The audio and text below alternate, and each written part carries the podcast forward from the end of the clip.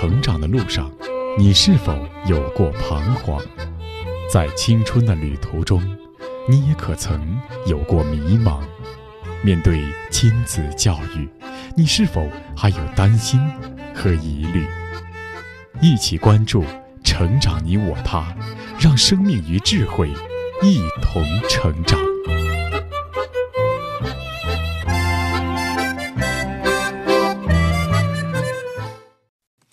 愿生命与智慧一同成长。海内外的各位听友，大家好，欢迎来到《成长你我他》，我是您的朋友钟庆。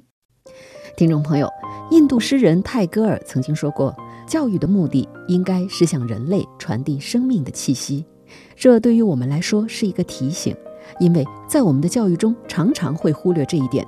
当代我们的教育在学生的知识增长方面是抓得很紧，但是在关注孩子生命成长的方面却存在着欠缺。因此，许多孩子出现生命的困顿，比如陷入严重的郁闷、无聊、纠结，觉得活得很累；严重的甚至发展到网瘾、自闭、斗殴、自残。因此，在一些青少年自杀案例频频发生的时候，呼唤生命教育也成为了许多有识之士的共识。那上期节目呢，我们一起聆听了湖南女作家阮梅所著的《亲爱的女儿》当中的篇章。那今天我们就继续来聆听其中关于生命教育的篇章。这是《亲爱的女儿》第十五篇《生命的姿势》，播讲时代。生命的姿势，亲爱的孩子，这是一封不好写却又不得不写的信。那个因抑郁选择跳楼离世的同校女孩，已经博得了你无限的同情。你说，女孩虽然走了，但死亡的气息仍然盘踞在学校。不只是你们，连你眼中曾经那么鲜活的花草树木都显得少了生机。仿佛一起在悲鸣。是的，这样的伤痛与彷徨，何止你遇到过？十三岁那年，一个邻家女孩，她在给予我最多的童年友情后，以服毒的方式结束了自己稚嫩的生命。我猝不及防，一度被动地陷落在这样的阴影里，不能自拔。她长我两岁，记忆中的她白净高挑。常穿着母亲手工改小的旧花布上衣、蓝布裤子，他走路很快。走在前面的他，穿过一片绿汪汪的水田，再走进一丛随风招摇的狗尾巴草中，就像画上的小狐仙一样，拐个弯就不见了。等我们到学校，他已经坐在教室靠近窗口的位置，书声朗朗。他家的院子前面就是我家的院子，所以放学后常常是我们一起结伴回家。夏夜里，我睡在他家宽敞凉爽的竹床上数星星，听他唱自编的歌；冬天，我们躲在小火炉旁说悄悄话。那时候很穷，穷到连饭都吃不饱，但这并不影响我们快乐至极的小心情。我们在一起细说一个个小秘密，诸如谁和谁关系比较好了，谁和谁又闹脾气了，我喜欢谁谁谁，老师比较喜欢谁谁谁了。也说梦想，他的梦想是当画家，我的梦想是当演员。当然了，有时候兴起，我们的梦想又换回来，我当画家，他当演员。没想到的是。就在一次放学后，我再也没有看见过他。听说他服毒了，就在他家屋旁的那片芦花丛里，就在他十五岁的那个冬天。那是我的童年最惊悚的一段记忆。有整整一个月的时间，每个夜晚我都在他母亲撕心裂肺的哭声中睡去。再后来，便经常看见他的母亲像疯癫了一样在村子里跑。他不相信女儿已死，天快黑的时候，便出门找女儿回家吃饭。芳芳，吃饭啦！整个村子都流动着他凄怆的声音。因他脏，他乱说话，我很害怕他，总是想法子躲开他。可有一次，我没有躲过。他死死地盯着正在地坪里翻晒柴火的我，嘴里喃喃有声：“你回来了。”脏脏的手摸上我的脸和头，第一次挨得那么近。那天我竟没有挣脱。那是一张怎样的脸呢？瘦成皮包骨，脏到只怕两大木桶水都洗不干净。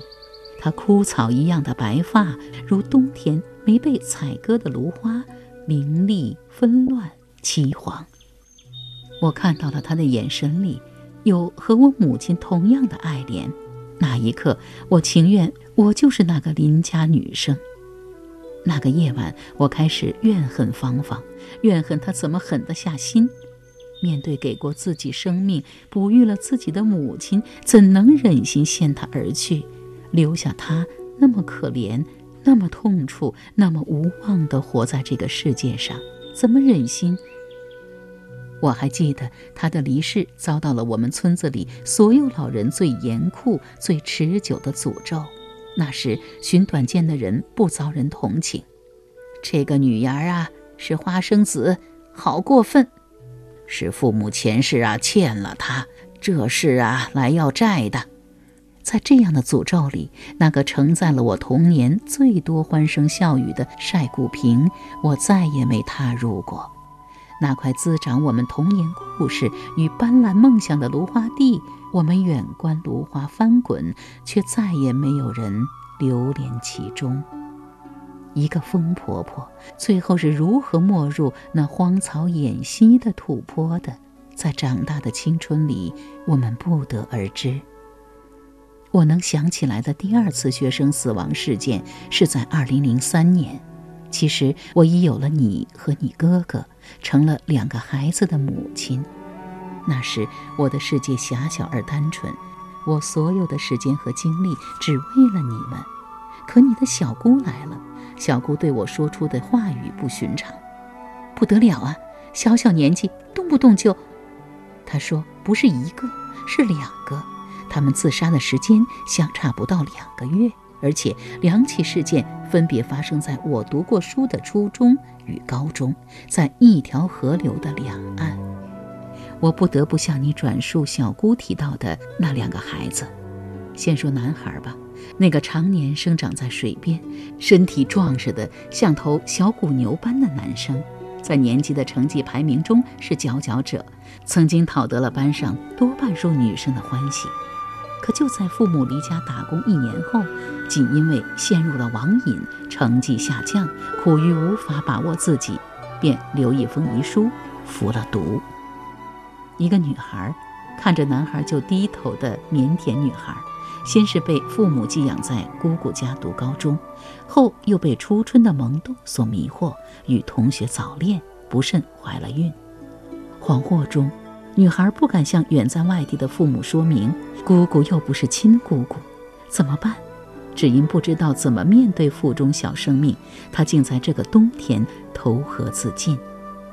孩子，陡然听到这两个消息，我整个身子便像浸泡在了寒冷的水中，又像剧毒之物汹涌在我的五脏六腑，一颗母亲的心就此不得安宁。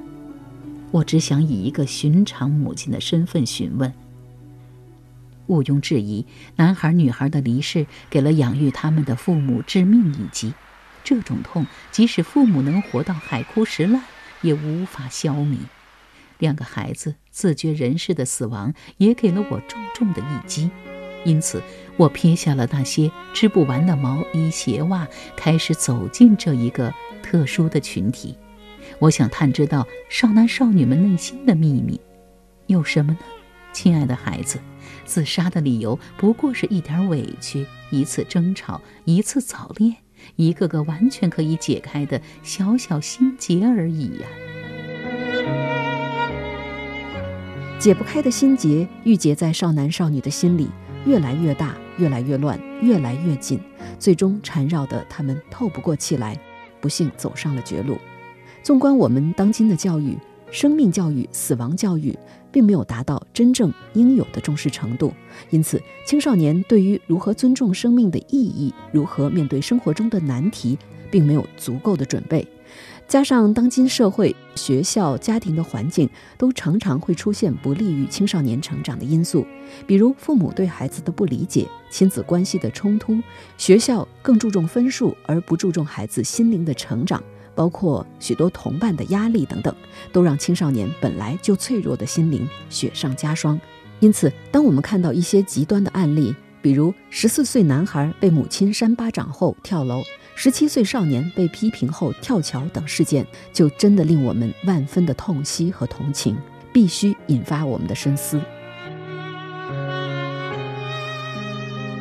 没有谁的自杀是非死不可，可这样自绝人世的死亡却一直在进行，而且死亡的方式已从过去的隐匿走向近些年的暴露与公开。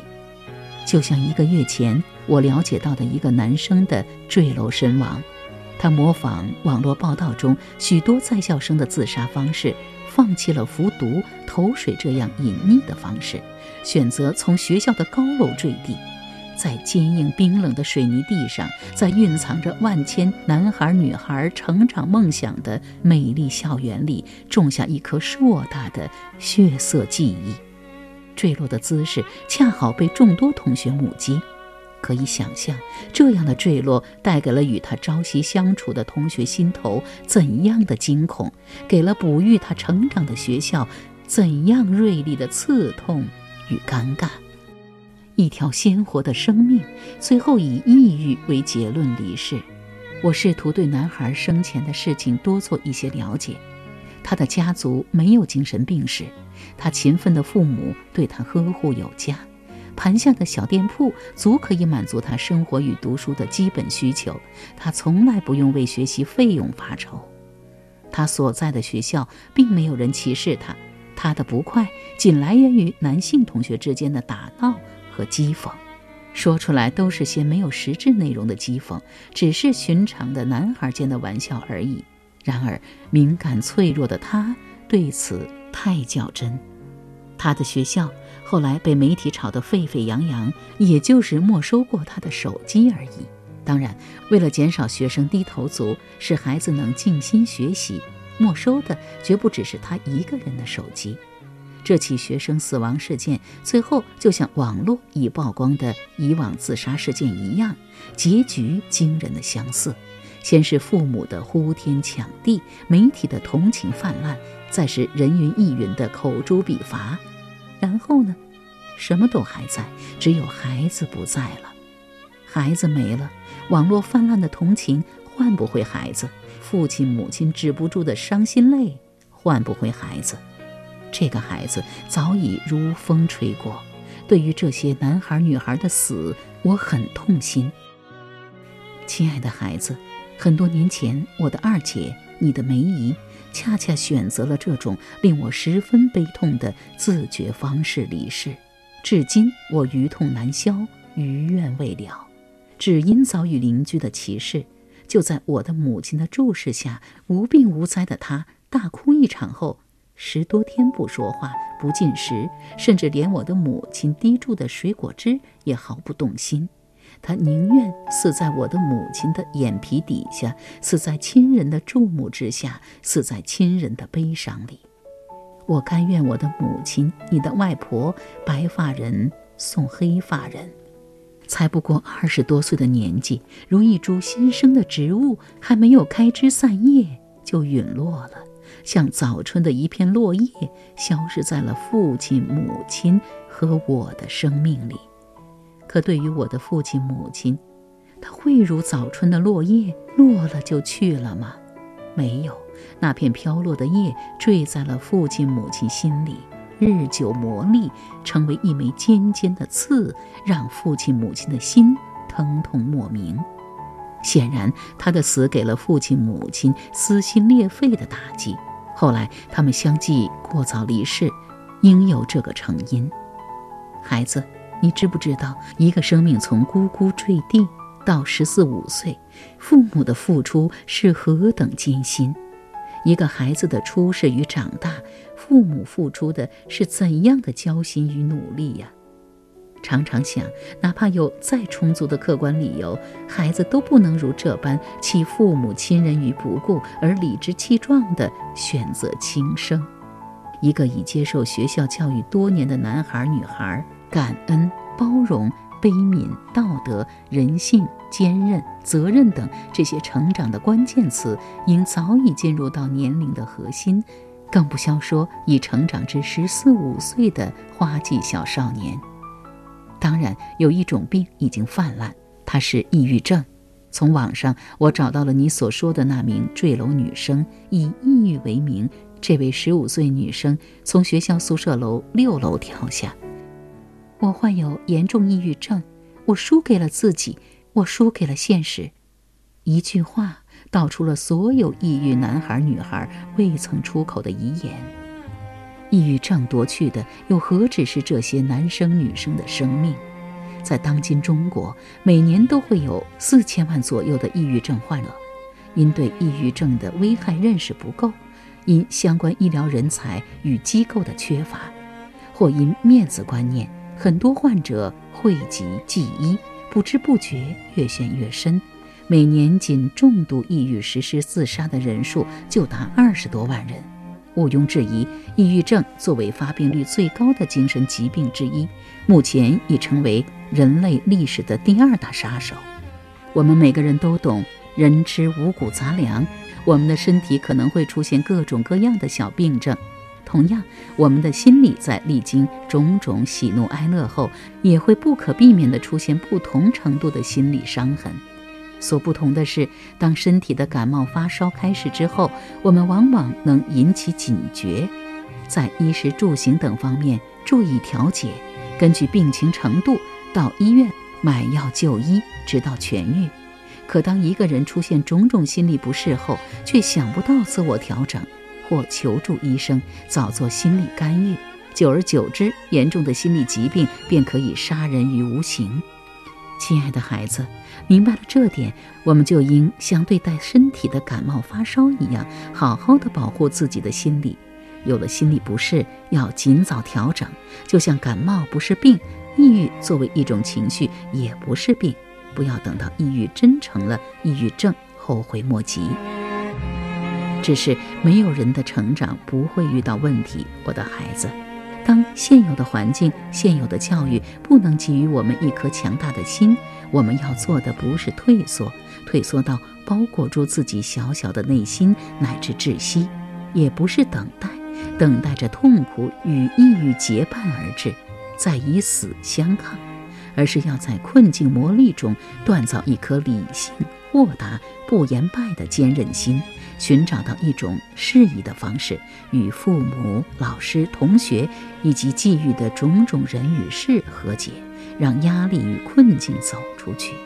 若走不过去，尚可绕过去。孩子，绕一步海阔天空，因为在绕的过程中，我们会看到更多明媚的路径，有的逼仄，有的陡峭，但它。对比以往的选择，或许就多了鸟语花香浸染，多了溪流小树相伴，多了希冀的蓝天白云。或许那里正直指着我们孜孜以求的理想之巅呢。相信我，每一条路途都会有柳暗花明。亲爱的孩子，生命是美好的，但美好需要付出。欲成大树，就得经历风霜雨雪。当然，世界独有一个你，任何人不可以替代你的存在与努力，同时也不能取代你的选择与放弃。奔跑在生命路途，当生命的缰绳奔向断崖，也只有你能阻止你生命消逝的步伐，因为你是你自己，死亡的责任也是你自己，而不是他人。当生命的消亡成为事实，失去的也只有你自己。是的，生命的姿势，就是像草一样自然而顽强的生长，不美也要向着美的方向向前走，走到腿脚不利索了，仍然向前走。遇到疯狗有打狗棍，遇到陡坡就爬行，即使老了也步履从容。生命的姿势是开心的，从容坚韧地走出一条自己的路，温暖的陪伴一个个挚爱亲人。死亡的姿势是温暖的离开亲人，是笑着站在亲人心里。我亲爱的孩子，你明白了吗？你的母亲。早在一九六八年，美国学者杰唐纳·华特士为了解决当时美国社会存在的吸毒、自杀、他杀等危害生命的问题，就提出了生命教育的构想。其实，生命教育不仅包括生命安全的教育，更包括生命责任的教育、生命价值的教育、生命意义的教育。正如意大利教育家蒙台梭利所说。只有正确的认识了死亡，才能更好地理解生命的意义，更加尊重生命，热爱生活。好了，各位听友，以上是女作家阮梅所著的《亲爱的女儿》当中的第十五篇《生命的姿势》。编辑钟庆，感谢您的收听，下期节目我们再会。